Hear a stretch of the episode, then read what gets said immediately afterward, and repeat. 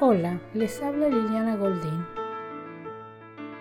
A raíz de algunas preguntas que recibí mm, de ustedes sobre el audio anterior, el número 30, el que se trataba de un sueño, el sueño de un sujeto en duelo por la muerte del padre, me pareció como mm, tomar a partir de allí algunos puntos. Se trataba de un sueño, entonces, de un sujeto en duelo, este sueño está en el texto de la interpretación de los sueños de Freud, en el apartado sobre sueños absurdos. El sueño se trataba de un hijo que ve aparecer al padre tal como estaba, con vida, y no sabía que estaba muerto. Eh, Freud toma este punto del absurdo entre que, estaba, entre que aparecía como estaba y no sabía que estaba muerto, y agrega si lo vuelven a escuchar, van a ubicar, agrega una partícula según su deseo. Nos podríamos preguntar de dónde saca esta partícula, por qué la, inventó. Y bueno, no la inventó, la, coloca porque él se basa eh, en el punto de la muerte de un padre en el inconsciente del valor de la muerte del padre en el inconsciente. Entonces, a raíz de esos puntos, pensé traerles algo de la función del padre. El tema ya lo tomé eh, hace tiempo. En el audio lo pueden volver a escuchar en el audio 7 con el título Padre no es quien tiene un hijo. Ahí ubiqué la función del padre en lo simbólico, el padre que tiene que ver con la ley, con el Edipo, con la prohibición. Eh, hoy vamos a retomar también algo de ese punto con otras nuevas vueltas. Pero, digamos, quisiera ubicar que Lacan nos trae la función del padre en los tres registros, el padre simbólico, el padre imaginario y el padre real. Toda la pregunta freudiana estuvo acerca de qué es un padre. Esta pregunta es algo distinto de ser uno mismo padre, acceder a la posición paterna. A pesar de ser una búsqueda para cada hombre, nadie lo ha sido por entero. ¿Por qué? Porque la función del padre es siempre fallida. Nunca es toda. El único que puede responder absolutamente de la función del Padre como Padre simbólico sería alguien que pudiera decir como el Dios del monoteísmo, yo soy el que soy, nos dice Lacan. Esta frase que encontramos en el texto sagrado no puede pronunciarla nadie literalmente. El Padre simbólico es impensable sin la categoría de significante no está en ninguna parte. Lo esencial es saber cuál es su posición en el complejo de Edipo. Se trata aquí del Padre muerto. Quiere decir que se trata de un nombre, de un significante. ¿Qué es el Padre simbólico? Es una metáfora. Una metáfora es un significante que viene en lugar de otro significante. Este es el mecanismo esencial de la intervención del padre en el complejo de Edipo. Esto lo vimos en el audio que recién les comenté. Así que bueno, si quieren lo pueden escuchar.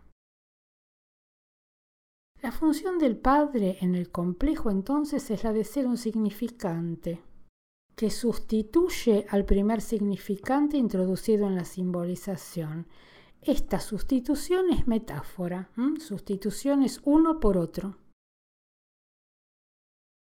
¿Cuál es el significante? El primer significante, digamos que es sustituido, el significante materno.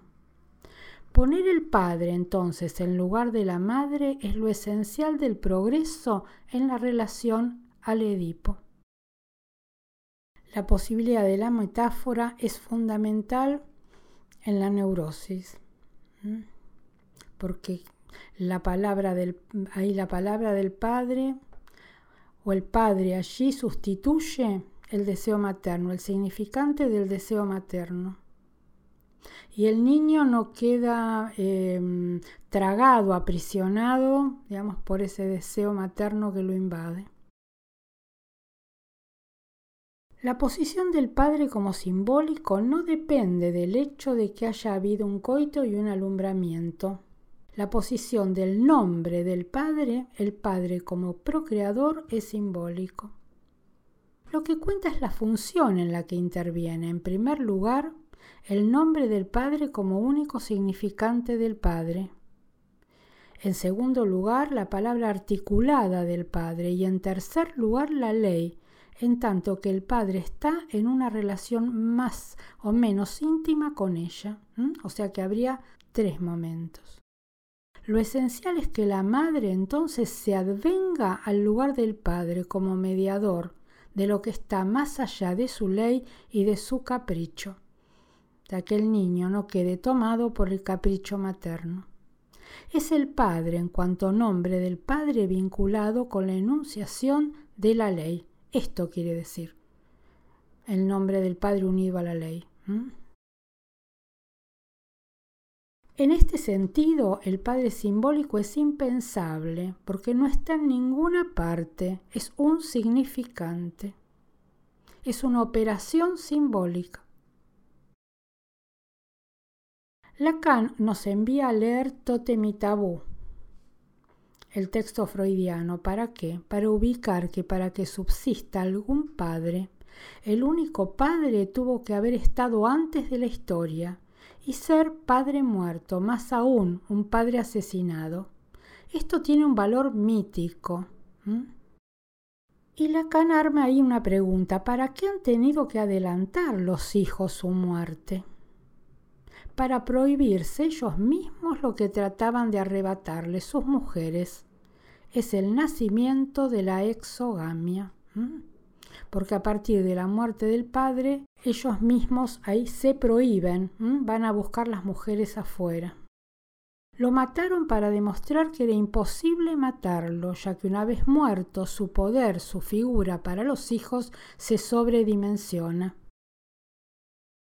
es la eternización de un solo padre en el origen, con la característica de haber sido asesinado. ¿Para qué? Para conservarlo.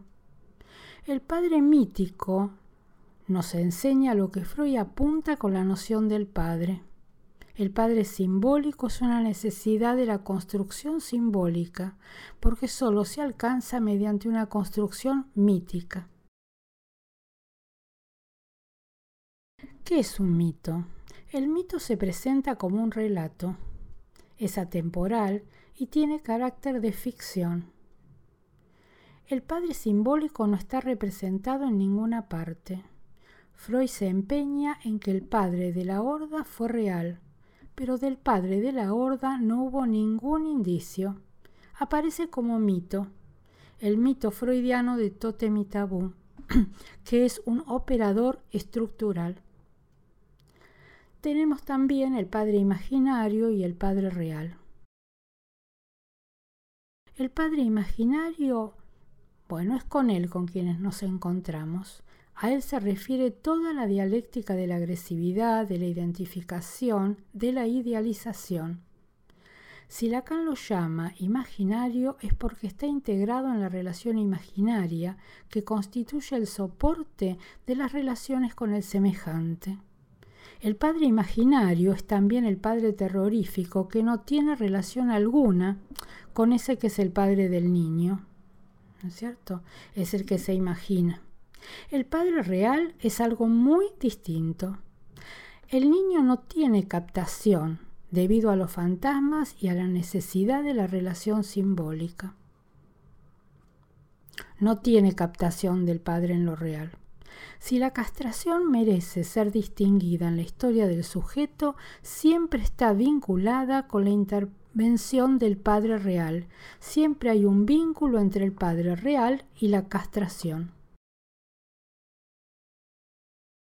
Lo que no es explicitado en el Edipo viene a ser expuesto por Freud en el enunciado de Totem y Tabú, que es el goce del Padre constituye la única referencia freudiana de la excepción. ¿Qué es la excepción? Un padre cuyo goce escapa a toda ley, a toda prohibición. Se trata de un padre dueño y señor del goce. El padre primitivo, con su goce exclusivo, exhibe la particularidad de la excepción, o sea que es este que quedó, digamos, exceptuado de la, de la castración. Fue asesinado, pero nunca sufrió el proceso simbólico de la castración, estuvo eximido de ella. Este Padre muerto o Padre del goce es el Padre real, que Lacan nos presenta como el operador estructural ubicado más allá del Edipo ¿Mm? y que introduce lo imposible en el centro de la enunciación freudiana. La verdad del contenido latente de los mitos freudianos está dado por el goce del Padre. Recuerden que la verdad pertenece siempre al campo de lo real. Es una construcción que se hace en análisis. Los mitos también. En Freud, lo necesario de la constitución del síntoma de un padre exceptuado de la castración que supliera a un padre inconsistente, lo encontramos en la siguiente anécdota que está en el texto de eh, interpretación de los sueños, eh, creo que en el apartado 5. Dice así en un recuerdo. Y también está en las biografías. Em, es un recuerdo importante de él. Su papá le había contado que en una ocasión, caminando por la vereda, un hombre le quitó de un manotazo el sombrero que llevaba puesto mientras le gritaba Judío, bájate de la acera. Y Freud le dice, ¿tú qué hiciste? Y el padre respondió, me bajé a la calle y recogí el sombrero. Dijo Freud, esto no me pareció heroico de parte del hombre que me llevaba a mí, pequeño, de la mano. Contrapuse a esta situación, que no me contentaba para nada, otra que respondía mejor a mis sentimientos la escena en que el padre de Aníbal, Amílcar Barca, hace jurar a su hijo ante el altar doméstico que se vengará de los romanos. Desde entonces tuvo Aníbal un lugar importante en mis fantasías.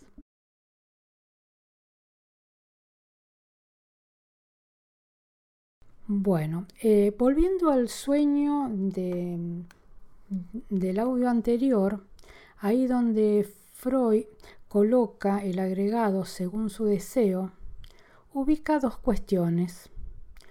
Una tenía que ver con eh, su anhelo consciente de que el padre dejara de sufrir, ¿recuerdan? Eh, y la otra, según su deseo, el deseo edípico por colocar al padre como rival. Pero Lacan eh, le da una vuelta más y coloca allí también la cuestión de, estos excesos del padre.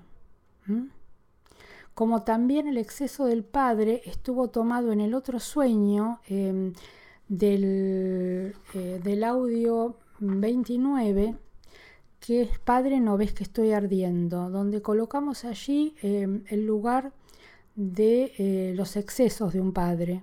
O sea que corresponden a, esto, digamos, reprimido, primordial, a lo que toca un padre real.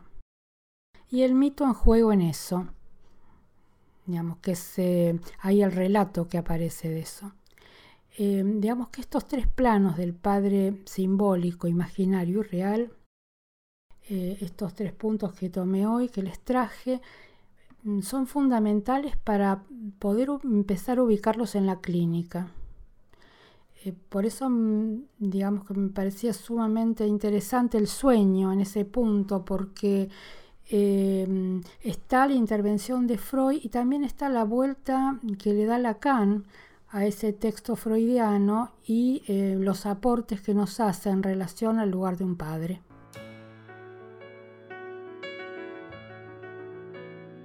Bueno, por hoy dejamos aquí.